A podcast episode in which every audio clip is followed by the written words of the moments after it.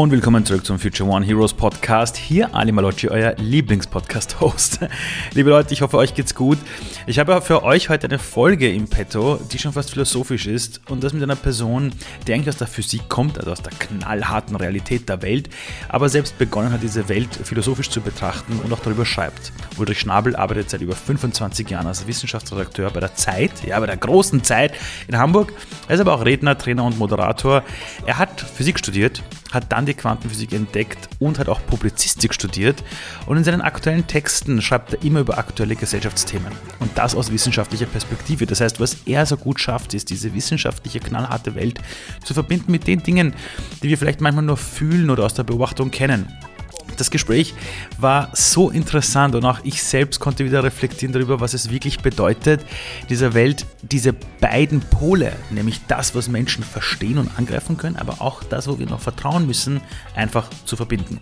Dafür war er der richtige Gesprächspartner und das Ganze ist nämlich auch so, dass seine Arbeiten alle bisher mit Preisen ausgezeichnet worden sind. Seine Sachbücher wie zum Beispiel Muße, Zuversicht oder die Vermessung des Glaubens, die wurden zum Teil Bestseller. Und heute ist ein Podcast und falls ihr euch fragt, woher ich ihn kenne, denn er hat vor vielen Jahren einen seiner Bestseller namens Zuversicht also rausgebracht und da hat er damals im Buch einige Seiten auch über mich geschrieben und hat mich damals äh, hat er mich bezeichnet als den Botschafter der Jugendträume. Und heute ist er bei mir im Podcast. Ich freue mich unfassbar drauf. Viel Spaß mit diesem Interview und ich wette, ich wette, ihr werdet nach diesem Interview nicht mehr entweder oder denken, sondern sowohl als auch. Viel Spaß. Eines habe ich noch vergessen. Und zwar, ähm, wir haben auch über seine Karriere gesprochen, wie man es nämlich schafft, direkt aus dem Studium rauszukommen und gleich bei der Zeit einzusteigen. Das ist eine wahnwitzige Geschichte, haltet euch fest. Kann ich nur, nur eines sagen, äh, manchmal siegt die Frechheit. So, aber jetzt geht's wirklich los. Viel Spaß. Welche Zuversicht hatte der 14-jährige Ulrich damals über die Welt? Also würde ich jetzt in der Zeit zurückreisen und ich wäre jetzt vor dir im Alter von 14 Jahren und sagt zu ihm, wie wird die Zukunft? Wie hat der 14-jährige Ulrich damals die Welt gesehen? Oh, der 14-jährige Ulrich, der war damals nicht so glücklich. Mit 14 ging es mir nicht so gut, muss ich ehrlich sagen. Ähm, es hatte irgendwie familiäre Gründe und so, die ich jetzt gar nicht so näher eingehen will. Aber ich konnte mir damals überhaupt nicht vorstellen, was ich später mal machen könnte oder sollte. Äh, ich war in einer Familie, in der, also ich habe zwei große Brüder und die haben beide Musik gemacht und äh, man orientiert sich ja dann immer so an den Vorbildern in seiner Umgebung. Ich dachte, ja, irgendwas mit Musik, so. Ich wollte dann mal Musik studieren. Ich habe auch die Aufnahmeprüfung versucht an der Musikhochschule und habe dann dort aber gemerkt, es fehlt dann doch ein bisschen an Talent. So und äh, ja, und dann, wie das oft so ist, man schlägt dann so einen krummen Weg ein und dann dachte ich, na gut, wenn es zum Musiker nicht reicht, dann wirst du so Toningenieur oder Tonmeister. Und mhm. ähm, das ist ein Studium, in dem man Musik und Elektrotechnik mischt. Und da dachte ich, na gut, dann fängst du schon mal mit der Elektrotechnik an und mm, kommst dann vielleicht nachher so in diesen Beruf. Man muss dann die Aufnahmeprüfung, hätte ich dann nochmal machen müssen. Und dann habe ich jemanden getroffen, der Physik studierte und sagte, du, ich habe da einen ganz tollen Professor, den musst du dir mal anhören. Und der war wirklich so toll. Der hat mich dann für die Physik überzeugt, weil der eben nicht Physik so präsentiert hat, wie man sie in der Schule kennt, irgendwie Tröge und Formeln und irgendwie öde Berechnungen, sondern der hat die großen philosophischen Linien aufgezeigt. Und das war etwas, das hat mich total gekickt. Und das äh, hat mich, dann bin ich da umgeschwenkt und habe dann angefangen, Physik zu studieren. Und dann tauchte aber natürlich irgendwann die Frage auf, was machst du denn mit dem Studium? Willst du hinterher mal irgendwo in einem Labor stehen oder bei Siemens Mikrochips entwickeln oder irgendwie so eine Mini-Frage detailliert studieren, so wie es halt in der Wissenschaft üblich ist? Und da hatte ich eigentlich überhaupt keine Lust. Und dann ähm, bin ich irgendwann an einem Plakat vorbeigekommen, das Stipendien ausgeschrieben hat für Wissenschaftsjournalisten, also für Leute, die Naturwissenschaft studieren, aber darüber auch journalistisch tätig sein wollen. Und das durchfuhr mich dann wie so ein Blitz. Ich dachte, das ist es, das ist genau mein Ding, weil ich sehr neugierig bin, ich unterhalte mich gern mit Menschen. Ähm, arbeite mich gerne in neue Felder ein und da hatte ich das Gefühl, ja, das ist genau mein Job. Als du damals als fertiger Physiker gesagt hast, so, das mache ich jetzt nicht, sondern ich gehe schreiben. Wo ja in der heutigen Welt alle sagen, ah, Publizistik, ja, brotlose ja. Kunst, du weißt, ja. War das nie ein Thema? Zu Hause? Ja, Oder? zu Hause, im Freundeskreis, bei dir selbst. Nee, im Gegenteil. Äh, ich war eigentlich total überzeugt, dass das für mich genau der richtige Job ist, weil ich so dieses wissenschaftliche Denken, was ich mitbringe. Also mein Vater ist Mathematiker. Ja, ah, und da okay. kommt dieses wissenschaftliche Denken her, wo ich das aber so mit dieser anderen Seite, mit dem eher musischen, mit dem neugierigen, mit, dem, ähm, mit den Begegnungen, so, mit Menschen äh, verbinden kann. Ja, und das erschien mir eigentlich als ähm, ideale Berufsbeschreibung für mich, auch wenn ich mir noch überhaupt nicht vorstellen konnte, wo und wie ich da irgendwo mal, äh, bei welchem Medium ich vielleicht mal arbeiten könnte. So, und äh, ich hatte dann das große Glück, dass ich ein Praktikum bei der Zeit machen konnte. Das ist der Wahnsinn eigentlich. Ja, ist, es ist so ein, bisschen, Jackpot. Ja, ähm, da ist die Quantenphysik dran schuld eigentlich, dass ich dieses äh, Praktikum gemacht habe, weil. Okay. Ja. Erzähl. Äh, also ich habe Physik studiert und was mich natürlich am meisten interessiert hat, war Quantenphysik, weil das war irgendwie cool und bizarr und Für die Leute, die das nicht kennen, sondern nur von ja. den Schlagzeilen kennen, kannst du ganz kurz den Menschen erklären, was ja. ungefähr Quantenphysik was ist? Was ungefähr Quantenphysik ist. Also in der klassischen alten Physik ähm, die ist ja relativ mechanisch. Da stellt man sich die Welt vor, wie so aus einzelnen Bausteinen aufgebaut. Das sind die Atome und so weiter. Und die haben alle so feste Eigenschaften. Und dann setzt man die zusammen und dann entstehen Moleküle und so weiter. Und wenn man sich aber jetzt diese Atome näher anguckt, also wenn man so ins kleinste, in die kleinsten Regionen geht, dann stellt man fest, dort gelten ganz andere Gesetze als die, die wir so aus unserer Welt kennen. Ja, also zum Beispiel ist ja in unserer Welt so, ein Ding ist entweder wahr oder falsch, 0 oder 1, weiß oder schwarz, ja, entweder oder. Das ist so die klassische alte Logik. Und in der Quantenwelt ist diese Logik äh, funktioniert nicht mehr, weil Dinge äh, Eigenschaften haben können, die sich eigentlich ausschließen. Die können so zwei Sachen gleichzeitig sein oder die können sozusagen ihre Eigenschaften ändern. Die haben sogar, es geht so weit, die haben keine festen Eigenschaften, sondern die haben so unbestimmte Eigenschaften. Ja, das wäre also etwa so, wie wenn du gleichzeitig sowohl männlich als auch weiblich bist. Mhm. Ja, und erst, wenn jemand mit dir spricht oder dich anspricht oder wissen will, bist du jetzt das oder das, dann entscheidest du dich für die eine oder andere Seite. Wenn ich da kurz einhaken darf, ähm, das ist ja ein bisschen so, wie sich unsere Welt gerade verändert. Also früher hat man oft gesagt auf Partys, welchen Job machst du? Ja. Heute sagen immer mehr Menschen, boah, das wird schwierig, dir das zu erklären, weil ich mache dieses und jenes. Und jenes Oder auch ja. beim Thema Sexualität. Ja. Der eine sagt, ja, ja. ich fühle mich als Mann, aber auch als Frau, ja. nachdem wie ich mich fühle, bin ich einmal das oder das. Und unsere Welt beginnt immer mehr das zu akzeptieren. Das heißt, realisieren wir durch die Umbrüche der Welt und dieser, wie soll ich sagen, dieser Konfrontation mit dem Neuen, werden wir immer mehr zu dem, wie eigentlich die Grundbausteine des Lebens sich formen? Ja, das ist eine super interessante Überlegung. Also ich denke natürlich auch so ein bisschen in die Richtung. Ähm, also ich glaube, da ist was dran. Was sich vor allem auflöst, ist dieses Gefühl von Eindeutigkeit. Also dieses Gefühl, so eine Sache ist entweder wahr oder falsch, richtig oder so. Und ähm, das ist ja eigentlich ein sehr enges Raster, mit dem wir die Welt betrachten. Und ähm, wenn man mal genauer hinguckt, dann stellt man oft fest, es gibt so Dinge, die äh, können irgendwie also in der Wirklichkeit haben die, haben die Dinge ja viele Seiten. Ja, und es ist nicht so leicht, die immer so auf einen Aspekt runterzubrechen. Je nachdem, wenn du fragst. Je nachdem, wenn du fragst. Oder je nachdem, wie man die Sache anguckt. Ja, ob du von der Seite oder aus dem Blickwinkel und dann stellst du fest, naja, der hat aus seiner Sicht irgendwie recht, aber der andere hat aus seiner Sicht, aus seiner Perspektive auch irgendwie recht. Und jetzt ist die Frage, ähm, wie kriegt man das zusammen? Unterschiedliche Perspektiven, die unterschiedliche Wahrheiten sehen. Ja, das ist also diese alte Geschichte von den Blinden, die den Elefanten im Dunkeln betasten. Mhm. Ja, also irgendwie drei Blinde äh, gehen in diese so alte Geschichte aus Indien. In, in, einem, in einem, dunklen äh, Stall stehen ein Elefant und drei äh, Weise oder, oder drei Blinde sollen rein und sagen, was ist das für ein Tier? Und der Erste kriegt irgendwie das Bein zu fassen und sagt, ja, das Tier besteht aus Säulen. Und der nächste kriegt den Schwanz zu fassen und sagt, nee, also das Tier hat so ein, We ist, ist so ein Wedeltier. Und der dritte kriegt das Ohr zu fassen und sagt, ja, das ist so ein ganz dünnes Tier. So. Und das widerspricht sich natürlich total, aber gleichzeitig haben sie auch alle drei irgendwie recht. Coole und, Geschichte. Und die Kunst besteht darin, sozusagen die übergeordnete Wahrheit zu finden, die diese unterschiedlichen Sichtweisen zusammenbringt und aber natürlich sozusagen auf eine höhere Ebene hebt. Und ich glaube, ähm, in so einer Welt leben wir heute, die extrem fragmentiert ist und wo jeder das Gefühl hat, naja, aus meiner Sicht sieht das doch so aus. Und es ist oft schwer, dann so eine andere Ebene zu finden und zu gucken, wo kommen diese unterschiedlichen Sichtweisen zusammen. Dafür gibt es ja dein Buch, ja, erschienen namens Zusammen, wie wir mit Gemeinsinn globale Krisen bewältigen.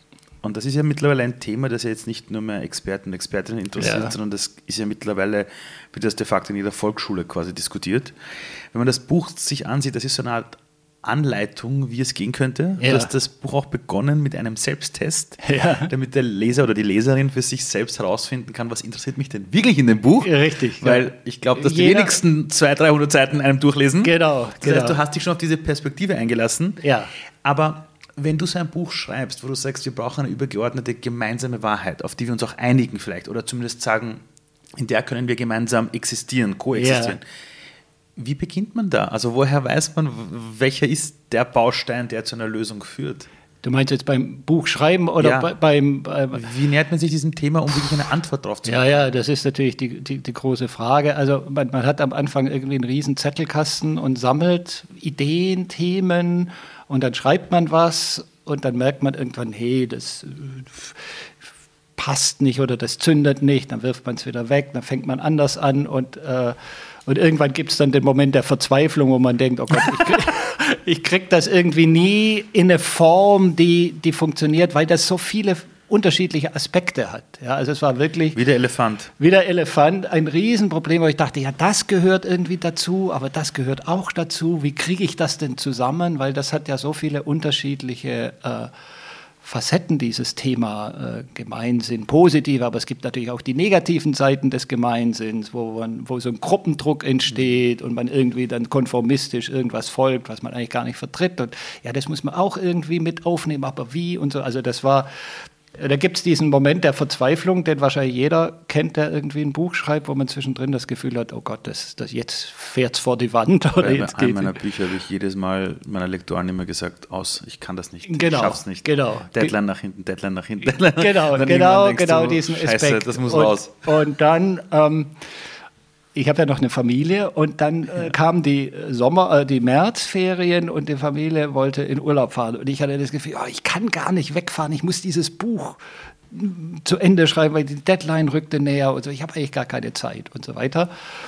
Und ähm, natürlich reißt ein so eine Familie raus, ist ja auch gut so. Und dann habe ich gesagt, okay, komm, ja gut, wir fahren in die Schweiz, da haben wir gute Freunde und ähm, machen so ein bisschen Skiurlaub oder ein bisschen Schneeurlaub und ähm, dann saßen wir abends auch bei diesen Freunden dann zusammen und dann sagten sie, ja, erzähl mal von deinem Buch, worüber schreibst du denn gerade und so. Und dieses Gespräch war eigentlich der Schlüssel, weil dann im Erzählen und Beschreiben, ich, also wenn man dann jemand so erklären will, was willst du eigentlich sagen, ja, so, und das versucht ja jemand irgendwie so nahe zu bringen. Und während ich das denen beschrieben habe, und dann haben die irgendwie so Einwände gebracht oder, oder äh, was weiß ich, Anmerkungen. Und dann hat das irgendwie so in meinem Kopf Klick gemacht und dann hat sich das so ein bisschen zusammengebaut. Ja, so. Du beschreibst gerade etwas sehr Interessantes. Du hast in deinen Büchern immer wieder auch geschrieben, dass wir das Du benötigen, ja. um bei unserem Ich ja. anzukommen. Ja. Das ist ja genau der Prozess, den du gerade beschreibst. Genau. Dass du mit etwas feststeckst, dann hast du plötzlich im Außen Menschen, ja. die sogenannten Dus, die dich spiegeln und plötzlich hast du die Erkenntnis. Ist das einer der Wege, zu diesem Gemeinsinn Absolut. zu kommen? Total. Ja, also das halte ich für total extrem wichtig, diese menschlichen Begegnungen, auch so reale Begegnungen, also nicht jetzt irgendwie nur so äh, digital per E-Mail oder Social Media, sondern wirklich, dass man jemand gegenüber sitzt und sich ähm, dieser anderen Sichtweise, also wir haben ja alle etwas unterschiedliche Sichtweisen auf die Welt, so, weil wir alle unterschiedliche Geschichten haben, wir sind alle unterschiedliche Menschen. Und sich dem auszusetzen und damit in, in Kontakt zu gehen, das bringt was in Bewegung. Das bringt im besten Fall in beiden was in Bewegung. Ja? Und da kann dann was entstehen, was auch die eigenen Ideen klarer macht. Du hast gerade das Wort sich dem auszusetzen ja. verwendet, also diese Redewendung. Ja. Das ist jetzt etwas, wo man sagt, boah, jetzt muss ich mich dem aussetzen. Das heißt, diese Überwindung, es auszuhalten, eine andere Meinung zu hören. Ja. Wie kommt man dahin? Ja, das ist, äh, ich glaube, das ist so richtig eine, das muss man richtig üben. Ähm, also, die, also da hilft mir zumindest so ein bisschen gerade wieder die Quantenphysik, weil ähm, es geht ja darum, wenn man mit jemandem redet, der eine andere Meinung hat. Die Kunst besteht ja darin, diese andere Meinung auszuhalten und zu sagen, okay, der sieht das so, ohne entscheiden zu wollen, wer von uns beiden hat jetzt recht. Das ist eigentlich immer die Schwierigkeit, dass man sich, wenn man mit jemand redet, der eine andere Meinung hat, fühlt man sich leicht angegriffen.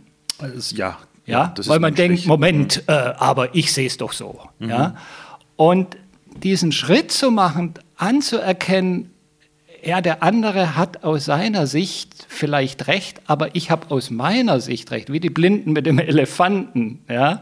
Also diesen Schritt zu machen, sagen zu können, okay, ich höre mir das jetzt mal an, interessanter Aspekt und nicht sofort in die Verteidigung zu gehen, nicht sofort sich angegriffen zu fühlen und nicht sofort zu sagen, ja, aber Moment, ich sehe das doch so. Also das ist wieder dieses, da kommt eben diese alte ähm, Vorstellung von wahr und falsch. Also wenn es nur wahr und falsch gibt, dann muss einer von uns falsch liegen, wenn wir unterschiedliche Meinungen haben.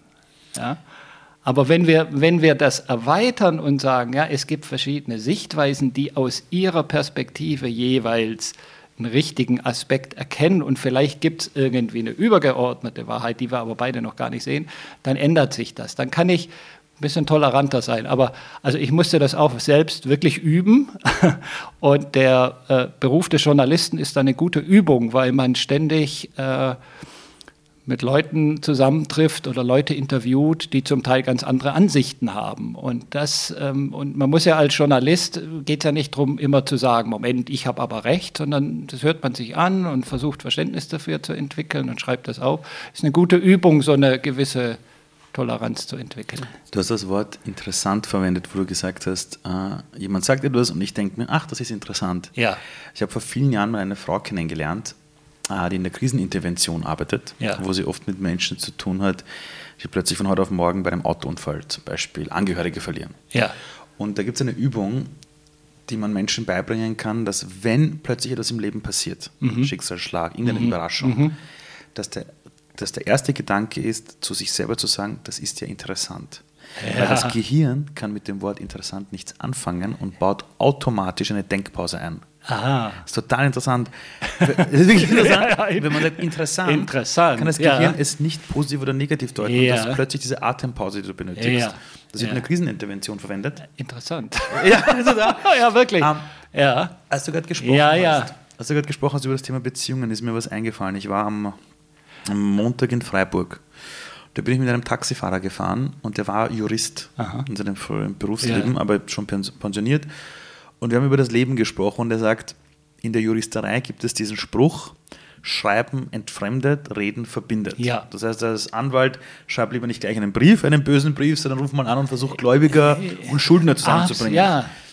Ist das, was wir aktuell in dieser Welt erleben, diese Entfremdung, so, die, so der Bonus, den wir bekommen haben zu dieser Welt, in der wir uns digital schreiben, Text, lieber mal eine WhatsApp, bevor ich anrufe? Ja, also das ist ein super Spruch, den kann ich total bestätigen.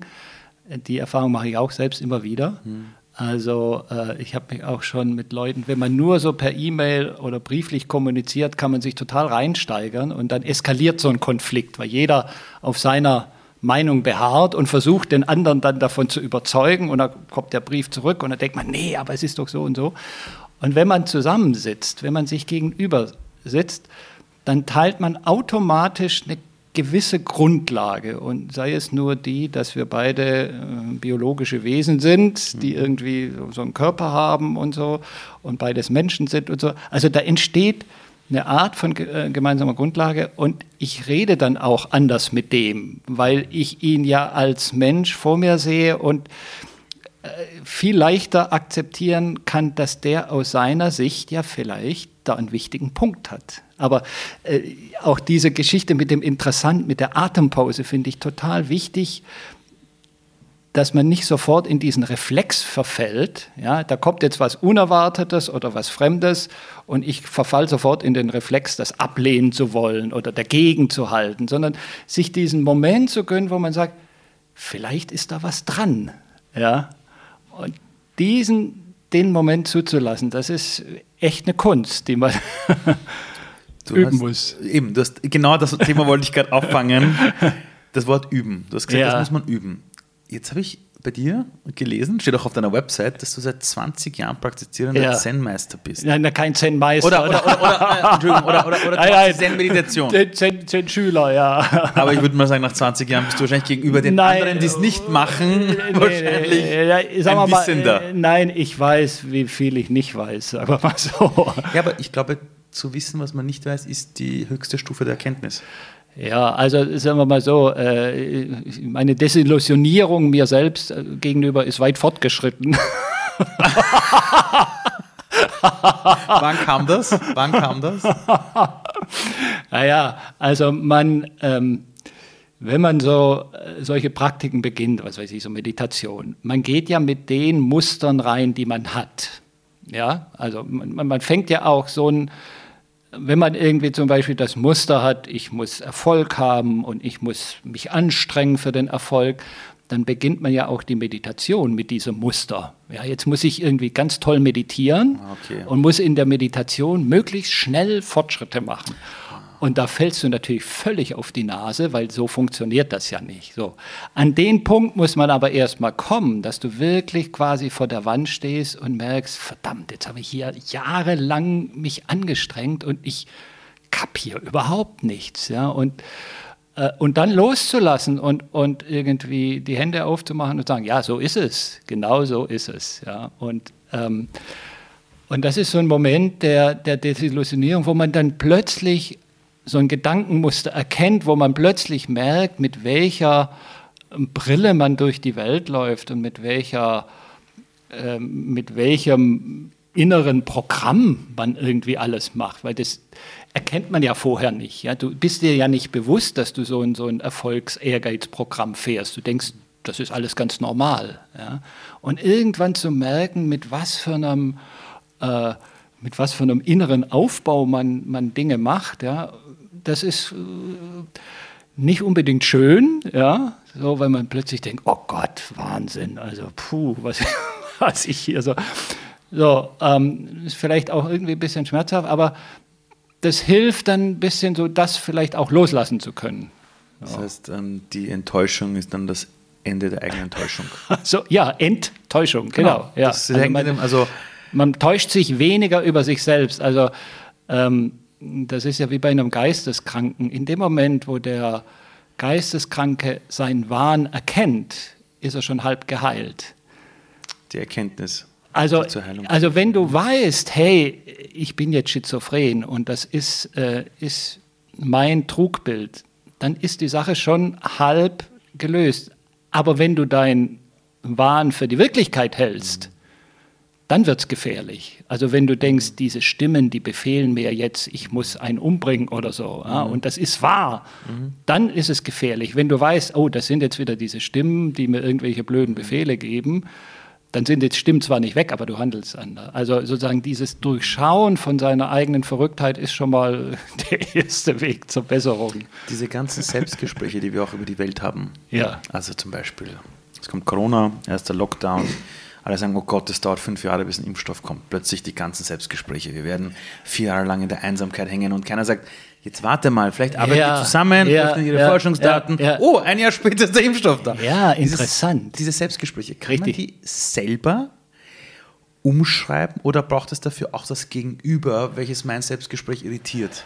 Ja, also finde ich total wichtig. dieser Punkt mit den Selbstgesprächen, weil das ja so eine interne Mechanik abbildet. Die Art und Weise, wie ich auf die Welt blicke. Also so meine Grundeinstellung, ja, dass ich zum Beispiel annehme, oh Gott, und jetzt wird das fünf Jahre dauern. Da steckt ja so eine Grundannahme dahinter über die Welt. Ja, also alles wird immer schlimmer und alles ist so. Ähm, anstatt offen reinzugehen und sagen, okay, jetzt gucken wir mal, was passiert, ja, äh, wäre ja was anderes. Und also diese Grundannahmen, diese eigenen Denkmuster überhaupt schon mal zu erkennen, ist schon mal ein ganz schöner Schritt. Bei den, ich glaube, in den allermeisten Fällen braucht man jemand anders dazu. Du brauchst eine Spiegelung, du brauchst irgendeine Art von Widerstand, weil man kann sich selber so wunderbar äh, sich selbst bestätigen oder sich selbst auch äh, betrügen und sich irgendwie was einreden und also du brauchst schon irgendwie einen Widerstand oder irgendwas, wo du merkst, hey, jetzt geht es wirklich nicht mehr. So, Weil auch kommunikativ haben wir ja auch unsere Filterbubbles, wo die Algorithmen der sozialen Medien uns ja auch nur bestätigen, dem wer wir sind. Ja. Und ich merke immer mehr, dass, hört sich jetzt ganz komisch an, ich habe es selber erlebt, deshalb ja. traue ich mich das zu sagen, in der heutigen Welt braucht jeder mal einen richtig guten Burnout. dass er mal, weil ich glaube manchmal, dass erst wenn du an, in einer Krisensituation bist, kannst du es dir nicht mehr schönreden. Ja, also ich weiß nicht, ob jeder einen Burnout braucht. Das war aber, jetzt aber, sehr plakativ für die moderne ja, ja, Arbeitswelt, ja. Nein, aber ähm, also wir sind ja alle äh, total äh, veränderungsscheu und de facto, wir, wir, haben dann immer äh, tolle Vorsätze, was wir alles machen mhm. wollen und es fällt uns aber wahnsinnig schwer, die umzusetzen und so wirklich was ändern tun wir meistens nur dann, wenn es nicht mehr anders geht. Genau so ist es. Also ist leider so, ja. ja. Ich hätte es auch gerne anders, aber auch an mir selbst, erst wenn man wirklich mal gegen die Wand fährt und merkt, hey, so geht's nicht weiter, ja, sei es, weil man Burnout hat oder weil einen die Frau verlässt oder keine Ahnung, was passiert. Ja? Also wenn man so richtig mal so boing, ähm, meistens sind das erst die Momente, wo man was verändert. Jetzt wollte, ich habe mich die ganze Zeit schon gefragt, wenn du seit 20 Jahren diese Zen-Meditation machst, warum hast du damit begonnen? Weil aus meiner Brille wurde es erst in den letzten fünf bis zehn Jahren modern zu meditieren. Aber wenn man jetzt sagt, ja. vor 20 Jahren hat man damit begonnen. Na, eigentlich vor oder vielleicht mittlerweile 40. Also ich habe so mit Anfang 20 habe ich so angefangen. Wie kamst du dazu? Ähm, puh, ich weiß nicht. Mich, mir, also ich habe ein, ein Buch gelesen, wo einer seinen Aufenthalt in so einem japanischen ähm, Zen-Kloster beschrieb und mich, mir hat das total eingeleuchtet. Ich fand das total logisch, weil, ähm, weil der das, ähm, er beschrieb einfach dieses Bemühen, komplett im Moment zu sein was ja eigentlich so der, der, der Kern dieser Zen-Schulung ist, dass du komplett bei dem bist, was du tust. Ja, egal was es ist, also ob du jetzt meditierst oder isst oder irgendwas anderes. Und ich dachte, ja, klar, natürlich, eigentlich, äh, wir sind im Leben oft so abgelenkt, wir machen was und denken schon an das Nächste und sind gar nicht bei der Sache. Und das leuchtete mir logisch ein, dass es eigentlich für das Leben gut wäre, wenn du komplett in dem Leben drin bist. So, äh, und, und dann habe ich das so angefangen und ich fand es auch äh, natürlich herausfordernd, weil ich es intellektuell nicht verstanden habe. Mhm. Ja. Wie Physik wie, versus wie. So ein bisschen wie mit der Quantenphysik, so Sachen, die man irgendwie nicht versteht, die faszinieren einen ja, wo man denkt, ah, das will ich irgendwie rauskriegen. Also ich glaube, es war auch ein bisschen sowas, so ich will Quantenphysik verstehen, ich will Zen verstehen und so weiter. Das war dein Denkmodell, du willst die Dinge alle verstehen. ich will Dinge verstehen, genau. Ja. Und dann äh, fährt dieses Denkmodell aber vor die Wand, weil dann machst du, was weiß ich, 10 Jahre, 15 Jahre ähm, Zen-Meditation und du verstehst es immer noch nicht. Ja. Wow. Also auf dieser intellektuellen Ebene, weil das, also da geht es nicht um intellektuelles Verstehen. Ja. Im Moment zu sein, ist, ist einfach im Moment sein. Da geht es nicht darum, das jetzt wahnsinnig intellektuell zu verstehen, sondern das einfach zu praktizieren und dann stellst du fest, ich habe jetzt 15 Jahre meditiert und ich bin immer noch genauso unkonzentriert wie vorher oder ich bin abgelenkt und also weißt du so, du siehst da, wie weit du davon weg bist und merkst auch, dass du mit diesem Denken allein da nicht hinkommst. So, du mhm. kannst dir das nicht, also, und dann fängt man so langsam an zu merken, dass dieser Denkapparat, den man ja immer so wahnsinnig wichtig nimmt, dass der auch ganz schön nerven kann. Mhm. So, diese, diese eigene Maschine da oben, weil die nämlich natürlich ständig äh, irgendwie Annahmen über die Welt produziert und sich ständig Sachen erklärt und zu allem eine, irgendwie eine Erklärung findet oder irgendwie eine Meinung produziert und so weiter. Und ähm, das ist eine ganz tolle Maschine, dieses Gehirn, aber es kann auch manchmal einem so richtig im Weg stehen. Vor allem das Ding ist ja ein Festplattenrekorder der Vergangenheit. Auch das. Und wenn ja, was Neues erscheint, genau. das Problem ist ja wirklich, genau. wir sehen etwas Neues, wir googeln quasi in der Vergangenheit und projizieren dann aus der Vergangenheit eine Zukunft und geben der Zukunft eine Absolut. Chance. Genau das. Genau das ist der Punkt, dass du immer mit deinen bisherigen äh, Wissen und Erfahrungen versuchst, dir das zu beurteilen. Mhm. So. Und deswegen, wenn was wirklich Neues passiert, dann, dann ist das eher schädlich. Deswegen ist es ja gut, dass es junge Leute gibt, die eben noch nicht irgendwie in diesen ganzen Mustern drinstecken, sondern die dann neu drauf gucken und sagen, hey, wir machen das jetzt mal ganz anders als vorher. Ja? Ich finde, der gefährlichste Spruch in der heutigen Welt ist, wenn jemand sagt, du Ali, ich kenne mich da aus, ich mache das schon seit 30 Jahren. Ah, ja. oh, dann frage ich lieber bei euch den Lehrling oder den Azubi, bevor ich dich frage. Ja? Ähm, ja. In deinem Buch kommt noch das Thema der Stille vor. Ja. Jetzt, bevor wir jetzt zum Thema der Stille gehen, diese Zen-Meditation, die du damals begonnen hast, ist das jeden Tag eine Stunde? Sind das fünf Minuten? Wie kann man sich das vorstellen als jemand, der es nun mal gehört hat, aber nicht ja, mehr weiß, Ja, das hat sich natürlich auch im Laufe der Zeit total verändert. So, also ich habe das eine Zeit lang wirklich sehr, sehr intensiv gemacht und ähm, war da auch sehr engagiert, dann in entsprechenden Gruppen und habe irgendwie Seminare und so mitorganisiert und habe dann wahnsinnigen Ehrgeiz reingesteckt. Ja, ja ich wollte es echt wissen. ja, genau, du lachst, ja, genau so ist es, ja. Ähm, und irgendwann merkst du, ja, du, du, strengst dich da wahnsinnig an, aber äh, ehrlich gesagt, äh, also wenn du jetzt mal ganz ehrlich mit dir selber bist, ja, die anderen sagen immer, oh, hier schon so und so viele Jahre meditiert, da kannst du dir auch wahnsinnig da selber ein. Äh, ich fand es auch cool, so 20 Jahre. Ja, ja, Alter. weißt du, ja, du kannst dir da, kannst dir da selber irgendwie so einen runterholen drauf, ja. aber, aber jetzt mal ehrlich, wenn du dich dann mal in einer, in einer stillen Stunde selber anguckst und denkst, hey, Uli, du hast nichts kapiert und du bist auch nicht wirklich so viel konzentrierter als vorher, ja, dann, ähm, ja, dann gibt es die Möglichkeit, einfach stur weiterzumachen, weil du hast ja jetzt schon die Position und du bist ja schon hier angesehen im Club und so weiter.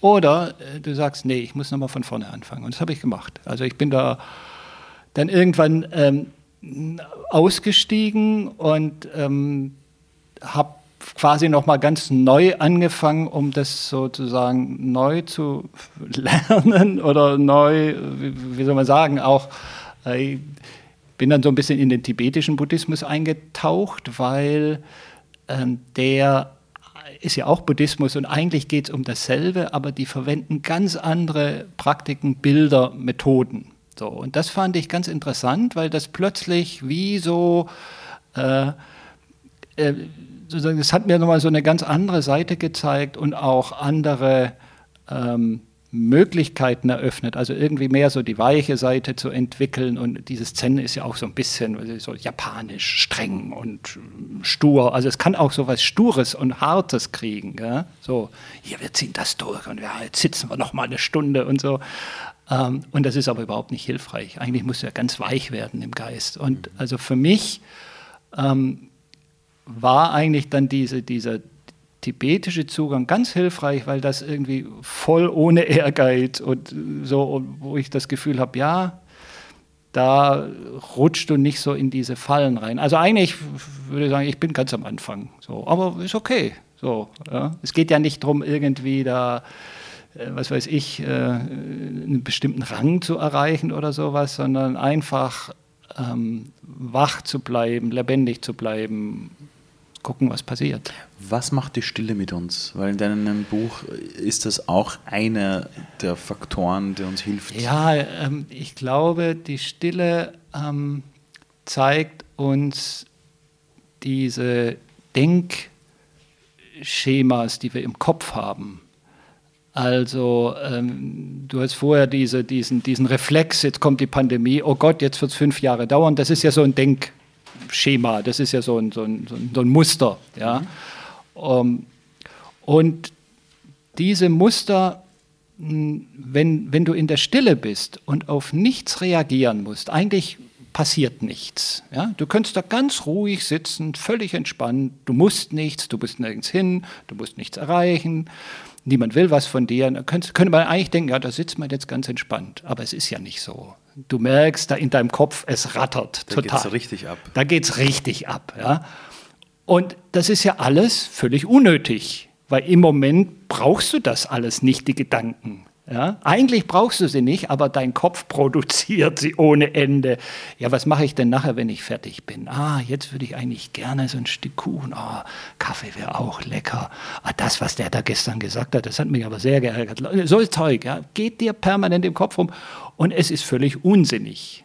In dem, in dem Moment brauchst du das nicht und dadurch siehst du, was in deinem Kopf immer so unter der Wahrnehmungsschwelle abläuft. Weil wenn man so im, im äh, normalen Betrieb ist, ja, da bist du so, musst du reagieren, du redest mit Leuten, du musst so agieren, da merkst du das ja nicht, was da permanent dein Gehirn an, an Neues erzeugt, an Rauschen. Aber wenn du in der Stille bist, dann siehst du dieses Grundrauschen, nimmst du das plötzlich wahr und merkst, oh wow, ah so, mit, mit so einer Weltsicht gehe ich durch die Gegend. Interessant, ja.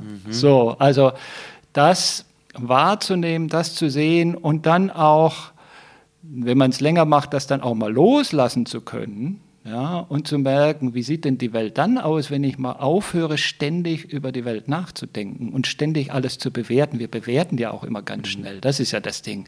Finde ich das gut? Finde ich das schlecht? Also mag ich jetzt den Ali oder finde ich den Ali irgendwie nervig? Weißt du, wir sind permanent so in diesem gut, schlecht, ja, ist, hilft mir das, stört mich das und so.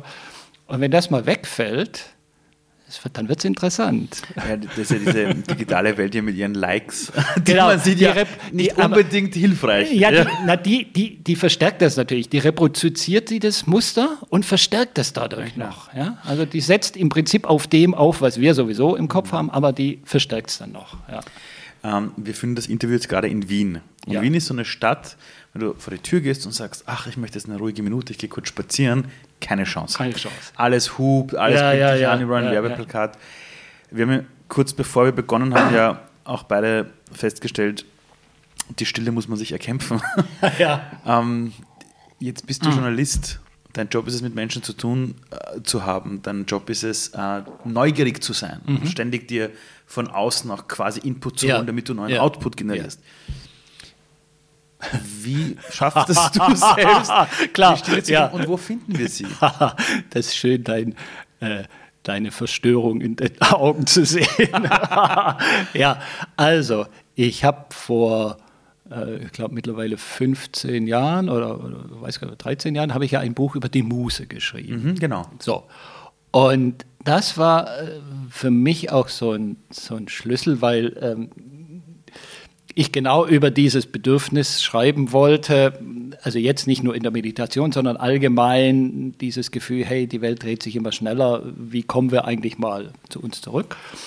Und, ähm, und dafür brauchte ich aber Zeit, um so ein Buch zu schreiben. Also ich hatte natürlich keine Lust, das irgendwie am Wochenende oder am Abend zu schreiben und ähm, bin dann zu meinem Chef und habe gesagt, ich brauche ein halbes Jahr unbezahlten Urlaub, um ein Buch übers Nichtstun zu schreiben. und ich dachte vorher, der lacht sich tot. Ja? Und dann sagte der, das würde ich auch gern. Wow. Und in dem Moment war mir klar, das ist ein Riesenthema, weil das alle betrifft und alle haben das Gefühl, sie stecken im Hamsterrad und jeder wünscht sich da irgendwie rauszukommen und es fällt uns allen schwer. So. Und ähm, die Folge von diesem Buch war, also ich habe dann mir ein halbes Jahr einen unbezahlten Urlaub genommen und habe dieses Buch geschrieben und das war natürlich eine völlig andere Erfahrung als diese, dieser übliche Redaktionsjob, weil in der Redaktion, da bist du irgendwie immer wieder mit neuen Themen, du bist immer im Stress und Deadline und so weiter. Und jetzt sitzt du plötzlich zu Hause und schreibst an einem Thema ein halbes Jahr. Das ist fast wie so eine Art Schreibmeditation, wo du wirklich mal dich in ein Thema versenken kannst und auch auf eine gewisse Weise zur Ruhe kommt. Und das hat wirklich was auch mit mir gemacht. Also ich habe nicht nur über die Muse geschrieben, sondern ich habe sie auch selber sozusagen erlebt. Und da dachte ich, hey, das ist eigentlich ein ziemlich cooles Modell. und habe dann ähm, mit meinem Verlag und der Personalabteilung gesprochen und das ist jetzt mein Modus. Ich bin nur ein halbes Jahr im Jahr bin ich in der Redaktion, arbeite in der Redaktion und ein halbes Jahr bin ich raus. Um mach, zu schreiben oder? Um zu schreiben oder um mal nichts zu tun oder um Vorträge zu machen, einfach um Zeit zu haben für andere Sachen.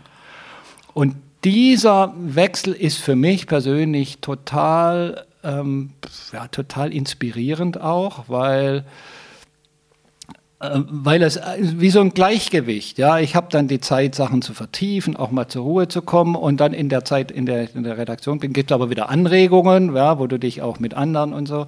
Also, weil nur alleine zu Hause zu sitzen, im einzelnen Kämmerlein, immer nur Bücher zu schreiben, da besteht natürlich immer die Gefahr, dass man total sich so in seine eigene mhm. Gedankenwelt verdreht. Also ich glaube, es ist schon auch gut, immer wieder so Anregung von außen auch gezwungen zu werden, sich mit Sachen auseinanderzusetzen, auch mit Standpunkten, die man eigentlich nicht teilt oder die man irgendwie erstmal ab, nervig findet. Aber die Auseinandersetzung dazu ist schon auch hilfreich. Aber so dieses, dieser Wechsel oder dieses Gleichgewicht zwischen mal irgendwie so viele Anregungen kriegen und dann mal wieder auch Zeit zu haben, so in die Ruhe zu kommen, das ist für mich ein Supermodell und das mache ich jetzt seit 15 Jahren der österreichische äh, Künstler Stefan Sargmeister. Ja. Ich weiß nicht, ob du den kennst. Nein. Der hat für die Rolling Stones vor vielen, vielen Jahren mal ein CD-Cover gemacht mhm. und wurde weltberühmt, hat eine Agentur in New York. Mhm.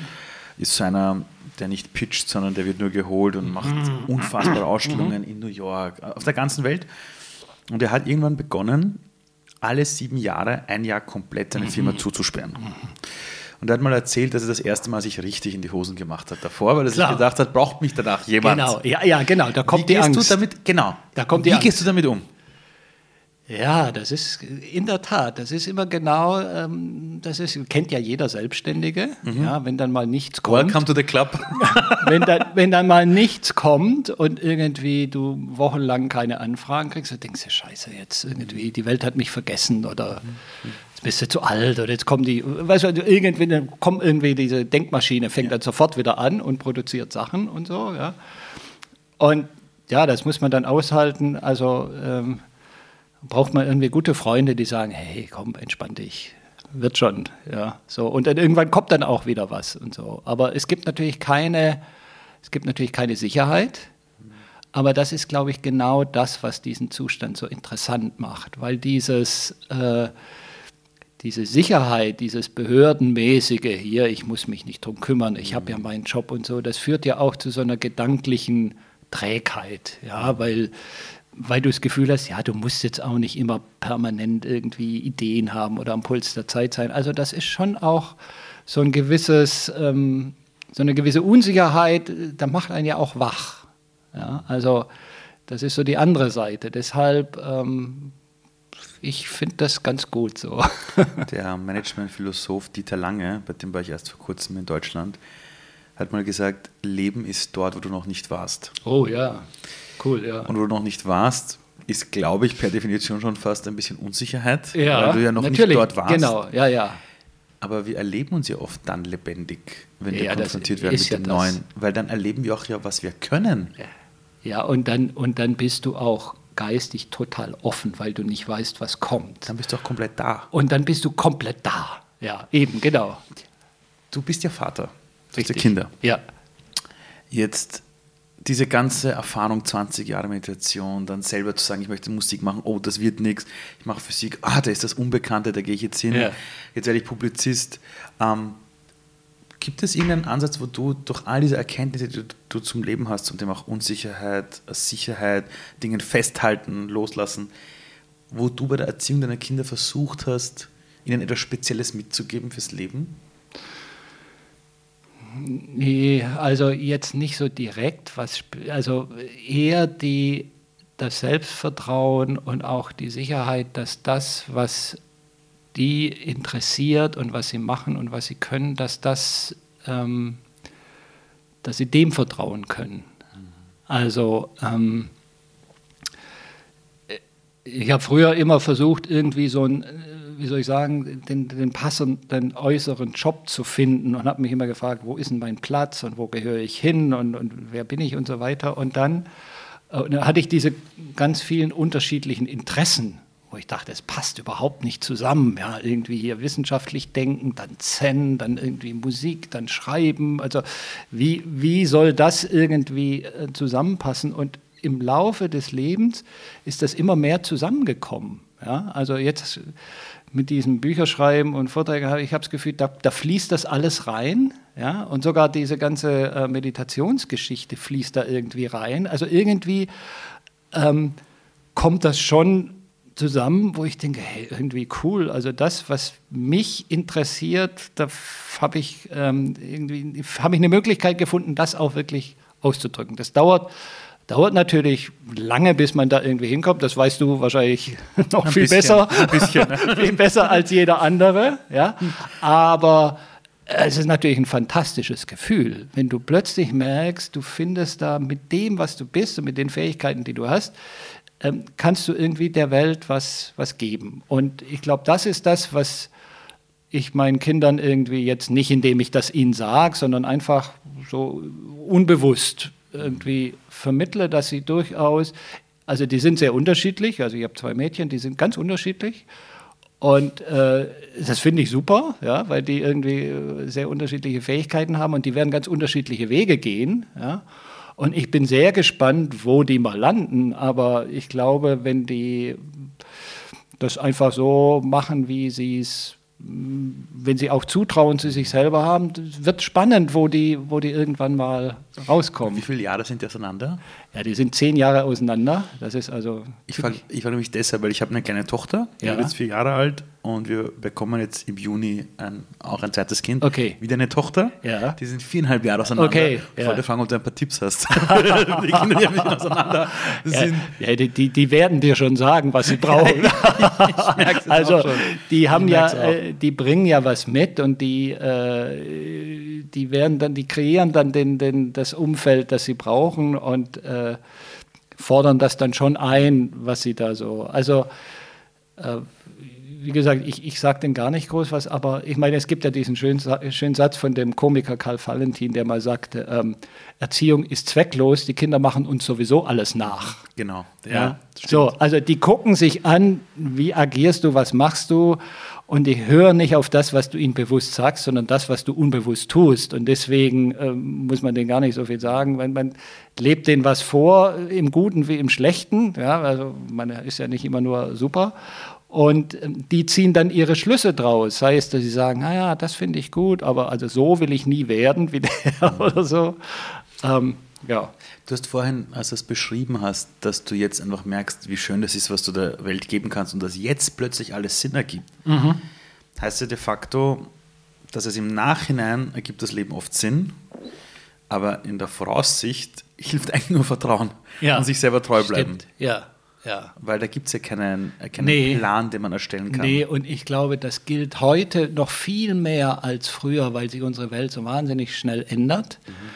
Weil auch so vieles sich verändert, was lange stabil schien. Ja, also jetzt unser Wirtschaftssystem, hier Klima, also so lauter Dinge, über die man früher nicht nachgedacht hat, so große Sachen, die sich plötzlich verändern und keiner so richtig weiß, wie die Welt in 20 Jahren aussieht.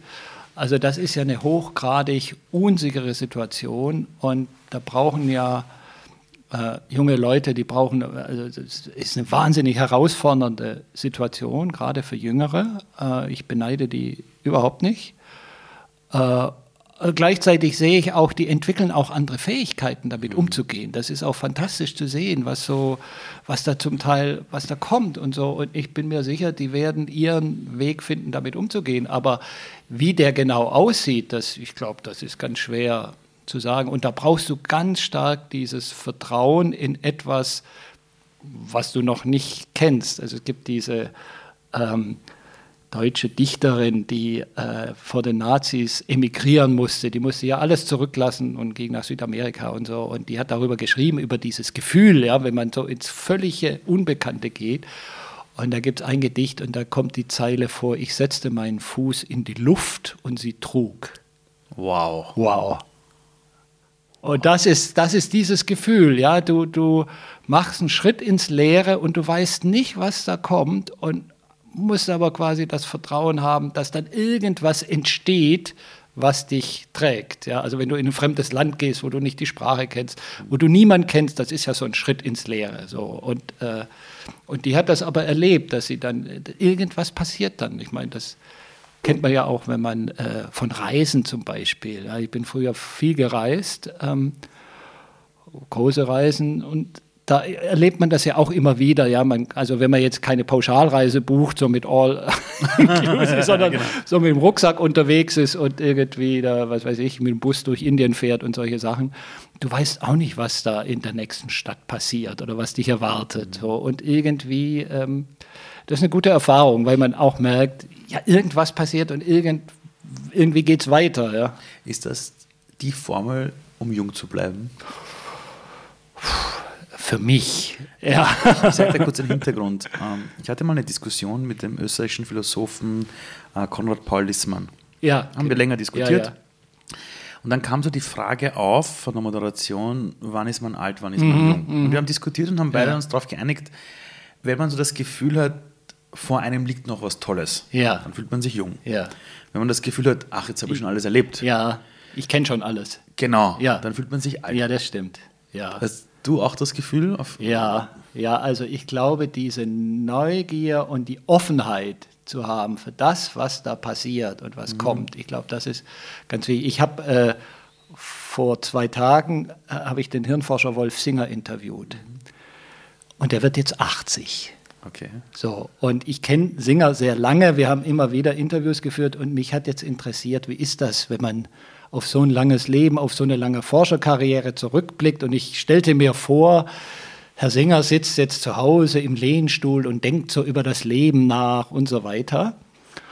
Und dann habe ich ihn also angeschrieben, sagt er, ja, ja, super, ähm, äh, wir müssen nur schnell einen Termin machen, wissen Sie, da Anfang Januar, da kommen immer so viele Termine rein, dann ist der Terminkalender schon so voll und so. Und äh, ich habe übrigens gerade hier eine neue Forschungsarbeit, ich schicke Ihnen mal das Paper. Und da dachte ich, hä, was, der ist noch voll im Job oder was? Ja? Mhm. Und dann kam ich dahin, ja, der ist, der ist in seinem Institut, von morgens bis abends, der forscht, der ist total interessiert. Also da merkt man überhaupt nicht, dass der 80 mhm. ist. Also klar, er ist älter geworden, aber im Kopf ist der so. Und dann haben wir so und ich wollte dann immer so, so, so getragene Fragen über das Leben und ihre Bilanz und darauf ist er überhaupt nicht eingegangen. Weil er sagte, ja, jetzt haben wir gerade dieses Experiment gemacht, total spannend, jetzt sind wir mal gespannt und so. Der ist einfach immer noch voll in dieser Neugier. Ja? Und das war irgendwie faszinierend, weil ich auch das Gefühl hatte, der, der altert, im Kopf altert der nicht. Ja. Ähm, du hast mir erzählt am Anfang, dass du als 14-Jähriger damals keine coole Zeit hattest in deinem nee, Leben. Ja. Wenn ich jetzt mit dir rede, äh, dein ganzer Körper geht mit, wenn du über das Leben redest und du lachst und wenn du das redest, was nicht cool ist, gehst du komplett mit. Wenn ich deinem 14-jährigen Ich von damals ein Video zeigen würde von mhm. dir und dem mhm. sagen würde, schau mal, das ist deine Website in der Zukunft, das machst du und du schreibst Bücher über ja. Muse, Zuversicht, über das Thema Gemeinschaft, ja, wie wir das gemeinsam ja. hinbekommen. Du redest über das Thema der Stille, ja. Und du sitzt mit Glücks. Ali Malodi zusammen Zum im Beispiel, Studio. Hast selber Kinder und und und. Was würde sich dein 14-jähriges Ich denken, wenn es das erfahren würde? Es würde denken, Wahnsinn. Kann ich mir nicht vorstellen. Übertrifft alles, was ich mir damals hätte vorstellen können vom Leben. Komplett. Das ist äh, so jenseits dessen, was ich damals erwartet habe. Ja? So, wo ich dachte, hier, ich bin ja in so einer Kleinstadt groß geworden, Provinz kannst du sagen, mhm. ja, also nicht jetzt irgendwie Wien oder irgendeine so coolen Großstadt und so. Und das war ein relativ beschränkter Rahmen in so einem Gymnasium mit sehr mittelmäßigen Lehrern. Also es war alles jetzt nicht so irre. So. Und, äh, und das, ich hatte irgendwie relativ bescheidene Zukunftsvorstellungen, ja, das war alles nicht so, äh, nicht so fancy und so. Und dann aber so Schritt für Schritt, na komm, machst du das? Oder ah, da ist es interessant. Und so von einem zum anderen, ja, also man folgt so seinen Neugier, seinen Interessen. Und wenn dann da geht plötzlich irgendwo eine Tür auf, mit der du nicht rechnest, ja, und dann denkst du, oh cool, ja, gucken wir mal da rein und so, ja. Ähm, Also zum Beispiel die Tür überhaupt in die Zeitredaktion, das war wow, ja. damit habe ich nicht gerechnet, dass die mich als Redakteur einstellen. Das ist auch ziemlich cool, also muss man sagen. Also wobei, das war sehr lustig, weil ähm, da war ich gerade mit dem Studium fertig und die kannten mich schon, weil ich so ein Praktikum da gemacht hatte und so als freier Mitarbeiter für die immer geschrieben habe. Und dann ähm, haben die äh, dieses Ressort Wissen gegründet. Das gab es vorher nicht. Vorher gab es eine Seite Wissenschaft und dann haben die das Ressort gegründet und dann brauchten die plötzlich mit einem Schlag Mitarbeiter. So. Und das war sozusagen meine Chance. Und dann ähm, riefen die mich an und mich gefragt, ob ich mir vorstellen könnte, in die Redaktion zu kommen nach Hamburg. Ich lebte damals in Berlin und ich war aber ganz anders unterwegs. Ich war hier so mit Zen-Meditation und gerade Studium fertig, jetzt geht's los. Und da dachte ich, boah, wow, jetzt in so einer Redaktion zu hocken, so ein 9-to-5-Job und jeden Tag.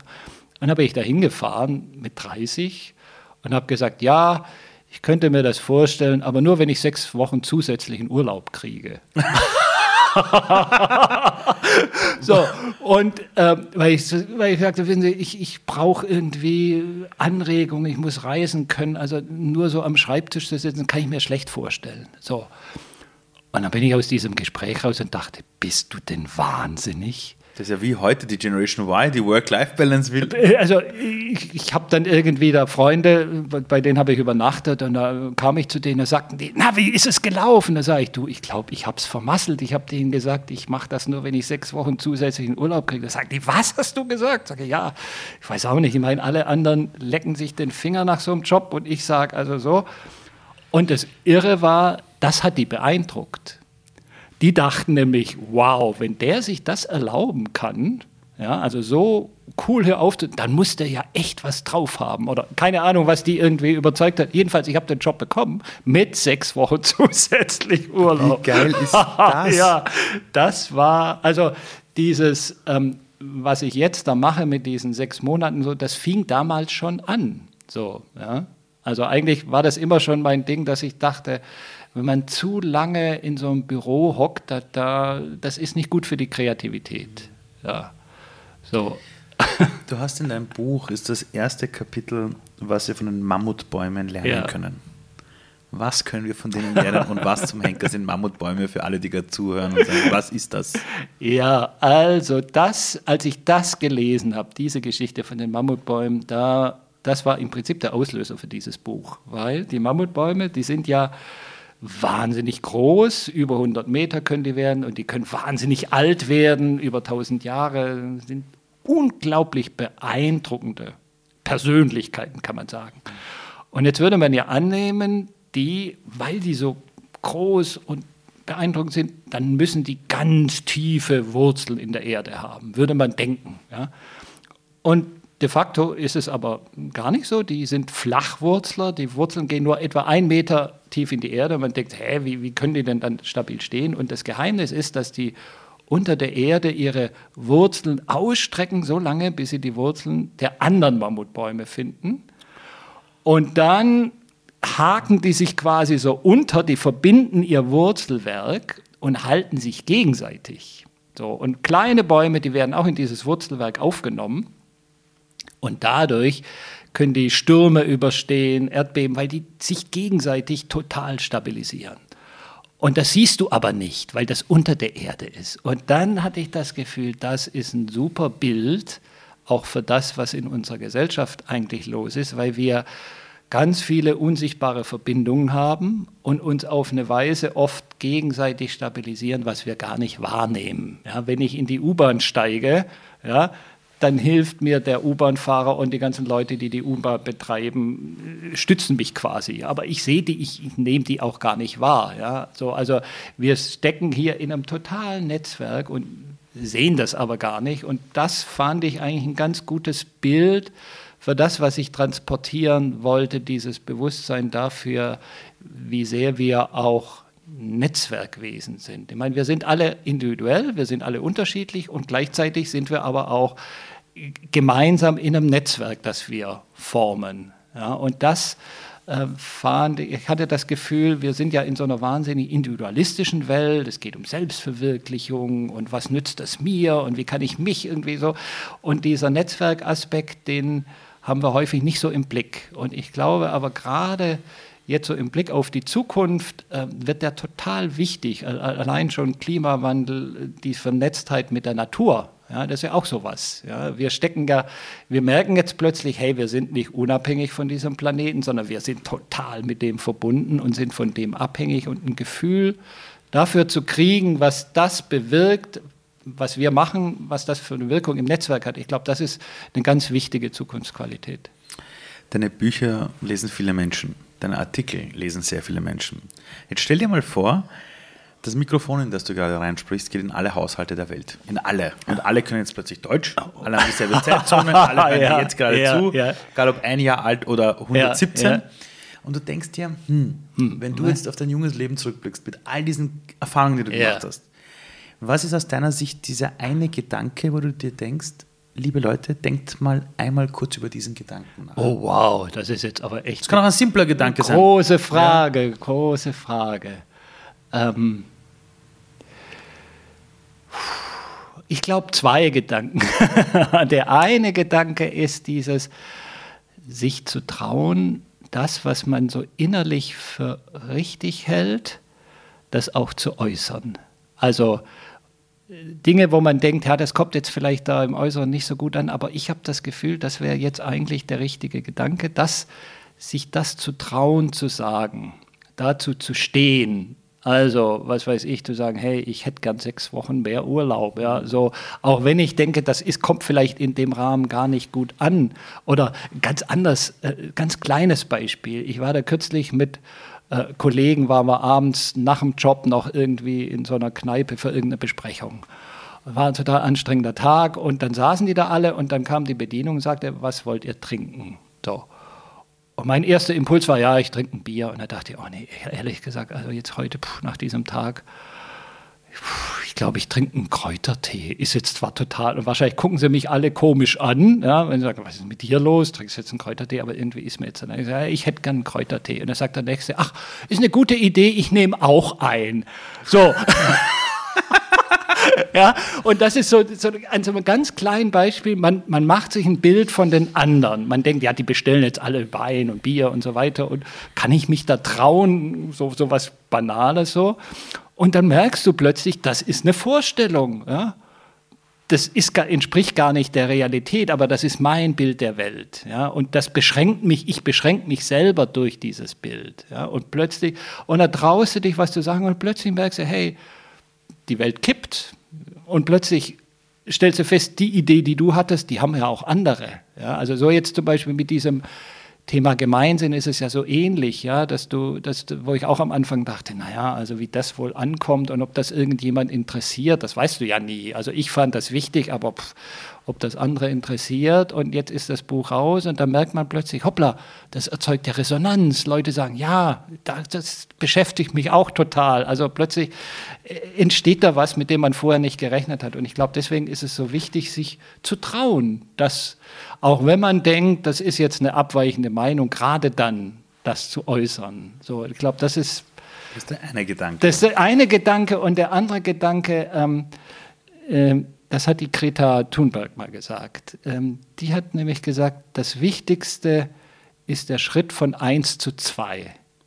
Also von einem Menschen zum anderen. Wenn ich alleine für etwas kämpfe, dann ist es total schwer. Aber wenn ich einen Gleichgesinnten oder eine Gleichgesinnte finde, dann sind wir schon zu zweit.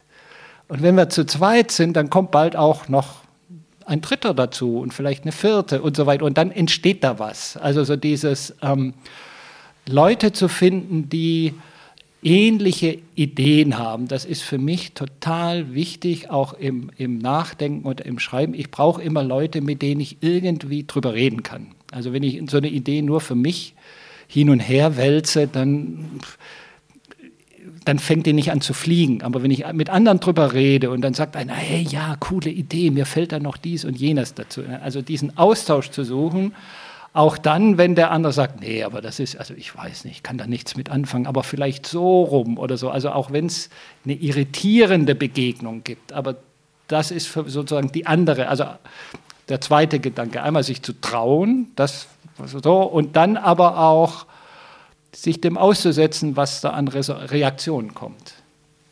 Lieber Ulrich, vielen, vielen Dank. Sind wir schon rum? Eine Stunde? Eine Stunde. Wow. Zwei Minuten. cool. Danke von Herzen. Danke dir für die Zeit. Ich sag's euch, Leute, so schnell ist noch nie eine Stunde beim Leben äh, quasi vergangen. Das heißt, der schreit nach einer Fortsetzung. Ich hoffe, ihr wisst jetzt das nächste Mal, wenn ihr zu einem Job geht, sagt einfach, ihr wollt mehr Urlaub, wünscht euch einfach alles, seid einfach frech und vielleicht denken sich die Menschen, hey, wow, äh, der oder sie ist ja total frech, die muss gut sein. Ja. Für mich war es ein Gespräch, wo ich einfach jetzt weiß, ich werde mir vom Ulrich Schnabel jetzt auch noch die ganzen anderen Bücher von ihm schnappen. Äh, das letzte ist extrem gut, Zuversicht ist auch gut, in dem komme ich hier vor. Und, und was ihr von mir nicht genug bekommen könnt, ähm, am 1. März spielen wir zum letzten Mal die Show Zukunft ist jetzt in Wien, im Wiener Stadtsaal. Wir hatten es eigentlich letztes Jahr schon pausiert. Oder, also e-, eigentlich hatten wir letzten November schon gesagt, wir spielen die Show nicht mehr, weil wir hatten viele Shows, die waren alle voll und ich wollte mich eigentlich 2023 jetzt auf eine Sache konzentrieren, die im Juni quasi das Tageslicht der Welt erblickt. Ich habe gesagt, nein, die eigene Show mache ich nicht mehr. Aber da die Welt immer noch ein bisschen danach ähm, irgendwie so aussieht, dass die Menschen nicht das Positive sehen, sondern nur das Negative sehen, haben wir einfach gesagt, okay, die Nachfrage ist auch groß. Einmal spielen wir die Show noch. Das heißt, 1. März, Wiener Stadtsaal, Tickets unter www.zukunftistjetzt.at. www.zukunftistjetzt zusammengeschrieben.at. Ich freue mich auf euch und falls ihr Menschen kennt, die in, in ihrer Persönlichkeit und das verändern wollen, Persönlichkeitsentwicklung haben wollen und das wirklich cool, kompakt, on point, empfehle ich noch ähm, Future One Heroes, unser Online-Ausbildungsprogramm, das wir kostenfrei hergeben äh, unter www.futureone-heroes.com. So, ich bin raus. Bis nächste Woche, Leute. Habe ich lieb und seid im Zweifel immer nett zueinander. Ihr kennt das Spiel und ja, ja, wenn euch der Podcast gefallen hat, bitte 5 Sterne, sharen, teilen. Here we go. Danke, Leute.